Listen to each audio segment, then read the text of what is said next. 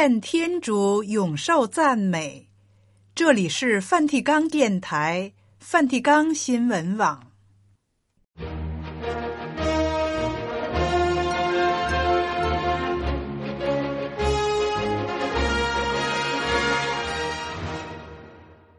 听众朋友好，今天是二月十九日，星期一。在今天的节目时间里，先为您报道新闻时事、圣座活动和普世教文，然后播送圣史马窦的福音。节目介绍完了，先请您收听新闻报道。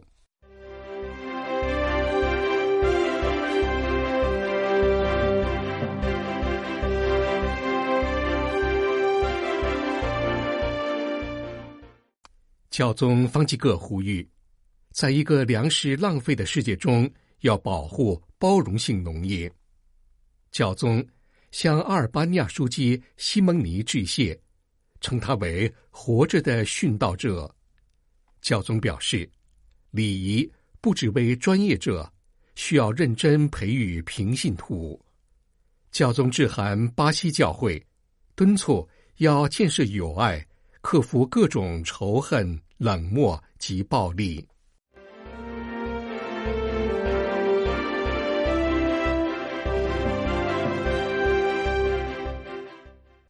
现在，请听新闻的详细内容。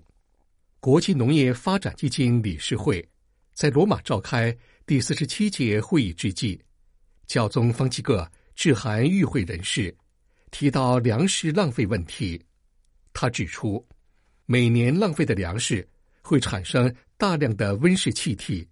他也提及不稳定的时期，说：“我们正将世界推到危险的极限，气候在变化，毫无节制的开发资源，冲突和经济危机威胁着无数人的生存。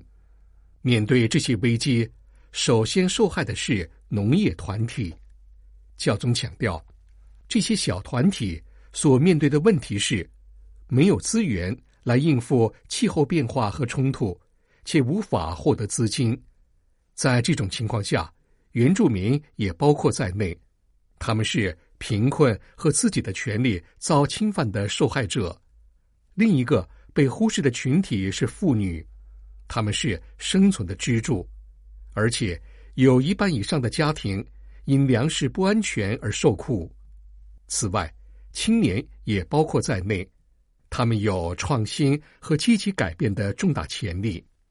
教宗在信函中清楚写道：“为了应对饥饿和贫困，我们不能满足于抽象的策略或无法实现的承诺，而是培养由集体行动产生的希望。”他欲请所有人合作，建设一个更具包容性的农业和粮食系统，为了减少浪费。和支持资源的公平分配，教宗指出，要在运输和储存方面投资，以减少小农户的损失。他们生产的粮食占每日消耗的三分之一。最后，教宗向国际农业发展基金发出呼吁，说：“你们的提议和行动，反映出正义、关怀和怜悯的普遍价值。”应将他们引向公益，为和平及人际友爱做出努力。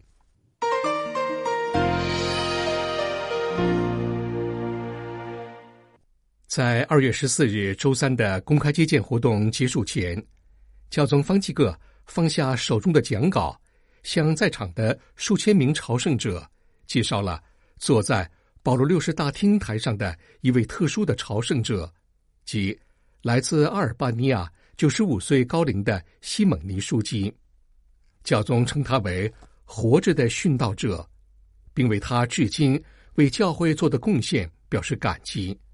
教宗说：“我们都读过，也听过教会初期殉道者的史籍，即在此，就是在现在梵蒂冈这块土地上，也有一个墓地，许多人在这里被处决。”并长眠于此，但即使在今天，世界各地仍有许多殉道者，非常多。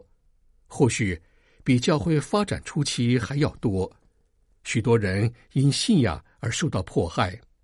接着，教宗向在场的数千名朝圣者介绍，坐在他左侧的一位特殊的朝圣者，就是来自阿尔巴尼亚的西蒙尼书记，称他为“活着的殉道者”。教宗说，他作为神父主教，在阿尔巴尼亚共产党的监狱里度过了二十八年。他也许是最残酷、最残酷的迫害。今天，这位阿尔巴尼亚书记继续做见证，像他一样的人还有很多很多。如今，他已经九十五岁了，仍然毫不气馁地继续为教会工作。最后，教宗转向西蒙尼书记说：“亲爱的弟兄，我感谢你的见证，谢谢你，西蒙尼。”一九二八年出生于阿尔巴尼亚北部的特罗沙尼村，年仅十岁时就进入方济各会小修院。一九四八年，他所在的会院被共产党政权摧毁，会士被枪杀，初学生被驱逐。之后，西蒙尼暗地里继续修读神学，并于一九五六年被秘密祝圣为司铎。一九六三年。在举行圣诞弥撒节后，西蒙尼被捕入狱。他在长达二十八年的监狱生活中，有十八年是被单独监禁的。西蒙尼被捕后，监狱派来他的一位朋友负责监视他，并命令其他的囚犯记录下，想当然他会对共产政权发的怒火。西蒙尼神父最初被判死刑，后来改判为劳动改造。在黑暗阴森的矿井隧道和下水道中劳动了二十五年。在漫长的监禁生活中，西蒙尼神父凭着记忆，背地里举行了拉丁文弥撒，听囚犯们的告诫，并给他们送圣体，成为囚犯们的神师。弥撒中用的祭饼是偷偷在小火炉上做的，用葡萄汁做祭酒。一九九零年九月五日获释后，他宽恕了凶残的狱吏，并祈求天父怜悯他们。之后，他开始在乡村做牧灵工作，教导人们以基督的十字架回报所受的迫害，以修和来消除人们心中的仇恨。二零一四年九月，教宗方济各在访问阿尔巴尼亚期间接见了西蒙尼神父。并在听他讲述自己的苦难时流下了眼泪。返回罗马后，教宗决定擢升这位年长的司铎为枢机，以示对这位殉道见证的感激。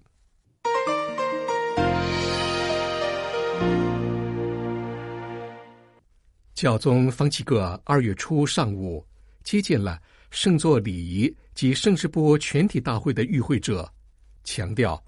没有礼仪改革，就没有教会的改革。这个部会于二月初召开全体大会，纪念范二礼仪宪章颁布六十周年，并借此机会讨论礼仪培育问题。教宗在讲话中首先提到范二大公会六十年前颁布的礼仪宪章，其目的在于促使信徒的基督信仰生活日益增进，使处在改变中的体制适应时代的需求，以及尽力有助于联合所有的基督徒。教宗解释，实际上这是一项更新灵性、牧灵、大公合一及传教使命的工作。教会若对灵性成长没有激情，不努力以当代男女能理解的方式发言，对基督徒之间的分裂不感到忧伤，以及不因渴望向万民宣讲基督而兴奋万分，则是一个病态的教会。这些都是病态教会的症状。教宗阐明，每当我们谈论教会的改革时，总是面临一个婚姻是忠贞的问题。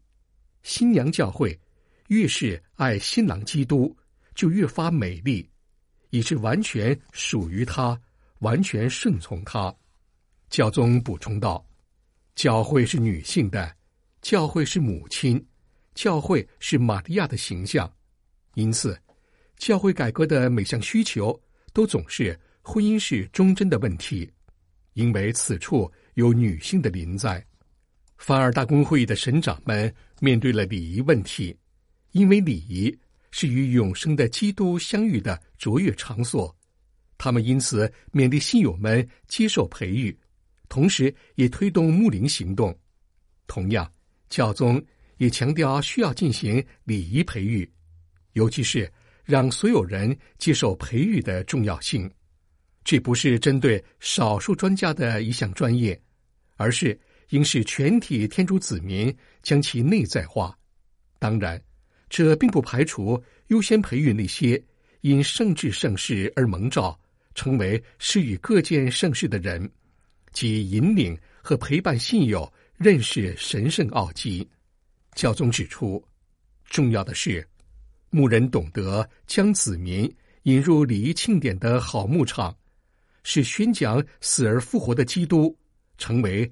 感到他临在及转变生命的具体经验，因此，教宗要求本着你们去宣讲福音、宗座宪章的精神，在司铎的礼仪培育中，圣座文化教育部、圣职部及奉献生活及使徒团体部应彼此合作，做出各自的特有的贡献。教宗勉励在场人士。需要为天主子民思考新的培育行程，这些机会包括参与主日弥撒、礼仪年的庆日，以及主保瞻礼或基督徒入门圣事。在这些机会中，信友们具体接触到礼仪的培育，并在领受圣事的场合有众多的人参与。如果认真进行牧灵准备，人们就会重新发现。且深化今天举行救恩奥迹的意涵。最后，教宗强调，圣座礼仪及圣事部的重大任务，乃是努力使天主子民在神圣奥迹的庆典中增进对与上主相遇的意识和喜乐，懂得与上主相遇，就会因他的名获得生命。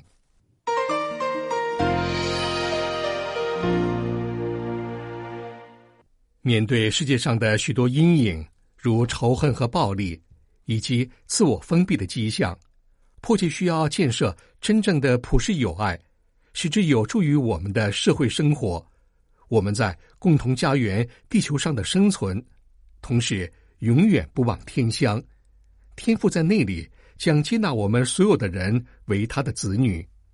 这是教宗方济各向巴西所有弟兄姊妹发出的邀请。巴西教会于二月十四日四旬期的第一天开启传统的友爱运动。教宗在写给他们的信函中表示，这项活动是一段将信仰与生活、灵修与友爱、爱天主及爱近人，尤其爱最脆弱和最需要关注的人集合在一起的皈依行程。友爱运动今年的主题是兄弟情谊与人际友爱。格言则是：“你们都是弟兄姊妹。”推动这个运动的巴西主教们邀请全体国民，在这四十天当中，依照众位弟兄通谕的精神，走上皈依的道路。教宗祈愿巴西教会在这四旬期的行程中获得好果实，让友爱运动再次帮助这个国家的人和团体走上皈依基督的福音的道路。克服各种分裂、冷漠、仇恨及暴力。教宗将巴西人民托付于阿帕雷西达的童真圣母，并特别降福那些致力于普世友爱的人。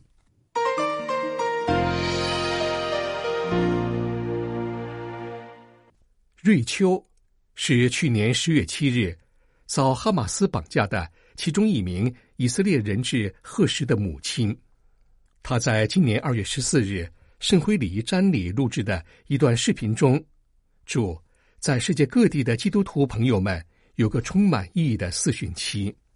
在赫什遭绑架的第一百三十一天，瑞秋在视频中说：“今天也是圣灰礼仪瞻礼，对世界各地我们的基督徒近人和朋友，也就是给了我们个人和人质家庭很多支持的人。我想祝愿你们大家有个充满意义和意义重大的四旬期。赫氏的母亲提到复活节前四旬期的重要性，在这四十天中，许多基督徒忏悔。自我省察、施舍，这有利于增进更深的灵性连结。他祝愿所有的人有一个收获满满的四旬期。瑞秋最后说：“我们也继续祈祷，愿贺时及所有人质能早早在复活节之前回家，立刻马上回家。”瑞秋于去年十二月二十三日在一段视频中祝贺教宗方济各。度过一个健康快乐的圣诞节。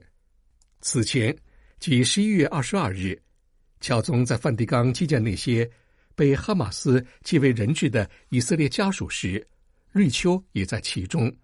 他亲自问候了教宗，并对教宗表现出的投入和怜悯的态度表示赞赏。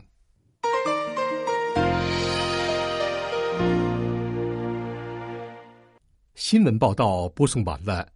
这里是梵蒂冈电台、梵蒂冈新闻网。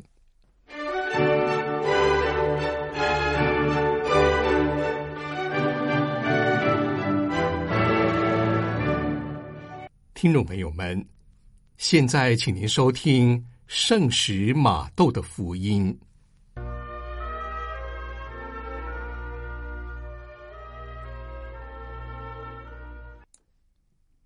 玛窦福音的第十章可以说是一个专栏，专门记载耶稣所讲有关到各地去宣讲福音的教训。这些教训大致可以分作两类：第一类是关于基督信徒出门传教时应循的规则；第二类是关于基督信徒在传教时遭遇到迫害。当报的态度，这两类的教训，我们都在以前几次的圣史马窦的福音节目里介绍过了。今天我们要介绍马窦福音第十章的最后三节，内容是关于接纳宣讲福音的人。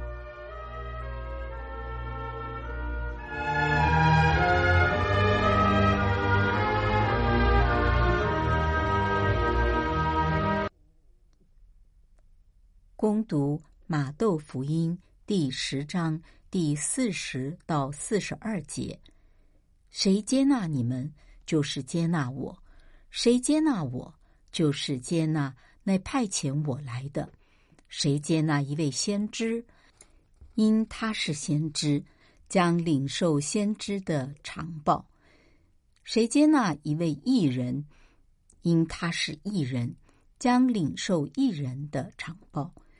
谁若只给这些小子中的一个一杯凉水喝，因他是门徒，我实在告诉你们，他绝失不了他的长报。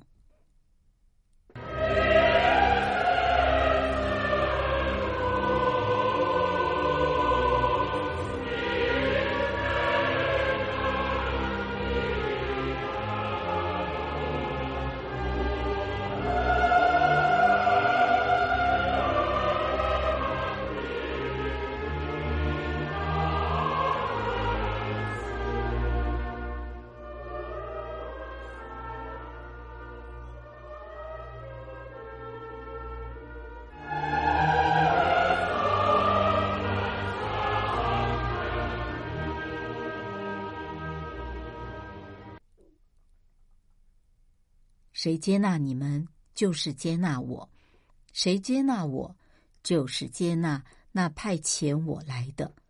这句话在四部福音中都有记载，这应该是表达了耶稣所留给我们的一个重要的教训。在这句话中的“你们”这个称呼，显然是指宗徒们，也是指后来继续宗徒们向别人宣讲福音的基督信徒。这句话中最显明的教训。是耶稣和他的福音使者的认同，因为他说：“谁接纳你们，就是接纳我。”但是除此以外，这句话还包括一个更重要的教训，那就是耶稣和天主圣父的统一。因为耶稣说：“谁接纳我，就是接纳那派遣我来的。”耶稣在给我们上面所解释的这个教训的同时，又给我们揭示了一条关于福音的根源的真理，那就是梵蒂冈第二届大公会议的教会传教工作法令中所说的“爱情之源”，也就是天主圣父的仁爱。耶稣说：“谁接纳你们，就是接纳我。”谁接纳我，就是接纳派遣我来的，就是表示他把天主圣父派遣他看作他派遣他的门徒的依据和根源。在上面所攻读的三节福音中，耶稣又谈到先知、异人和门徒中最微小的一位，这三个。称呼原来各有各的意义，但是在这里，他们都直接或间接的指宣讲福音的人。耶稣说：“谁接纳一位先知，因为他是先知，将得先知的长报；谁若接纳一位异人，因为他是异人，将得一人的长报；谁若把一杯凉水，”给门徒中最微小的一个喝，因为他是门徒。我实在告诉你们，绝少不了他的长报。耶稣这几句话是在推广传教士或福音宣讲者这样的称呼的意义。不但亲身出门宣讲福音的基督信徒将受到天主的长报。就是接纳他们的人，也将受到同样的长报。换句话说，在今天的教会中，有些神父、修女和在俗信友到远方去做传教士，去宣讲福音。他们固然要受到天主的长报，就是他们的亲戚朋友留在本乡，以金钱支持他们的传教活动。也将受到长报。他们所到的地方，有些人接待他们，给他们种种方便，使他们能顺利宣讲福音。这些人也将受到同样的长报。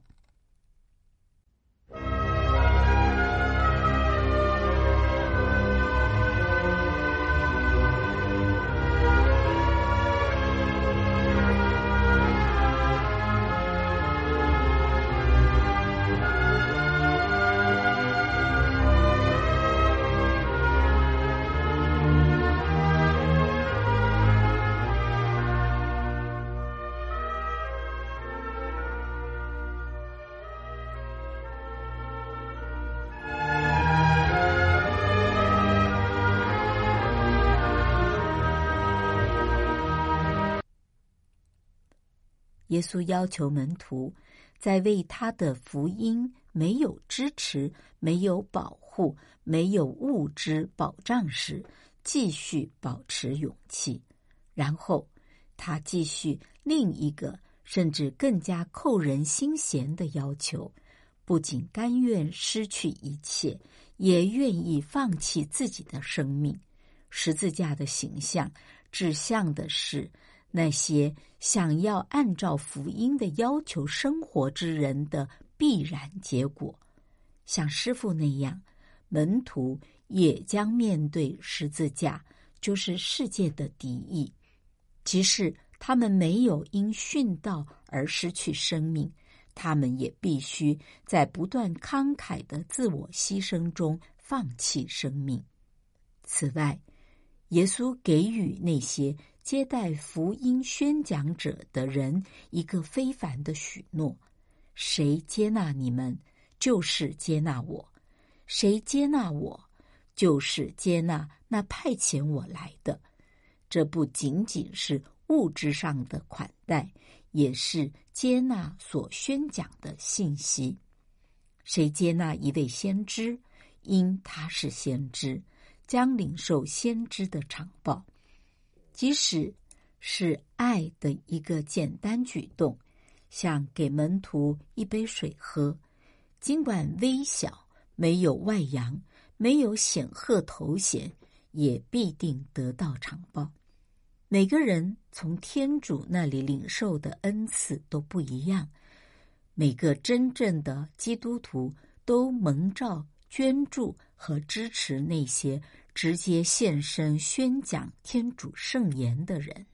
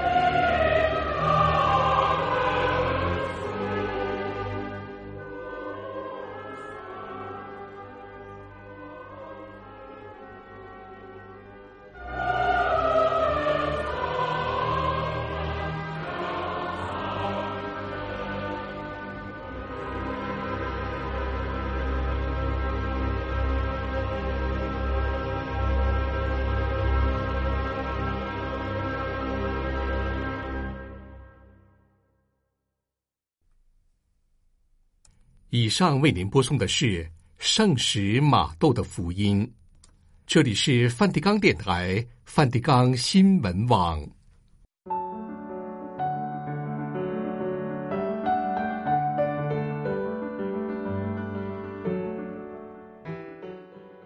耶稣对门徒说：“你们要把腰竖起来，把灯也点着，如同等候自己的主人。”从婚宴回来一样，好在主人回来敲门时，就立刻给他开门。主人来到了，看见仆人醒着，他们是有福的。我是在告诉你们，主人要束上腰，请他们吃饭，亲自前来伺候他们。主人半夜来也罢，天亮来也罢，看见他们这样，这些仆人。才是有福的。路加福音十二章三十五至三十八节。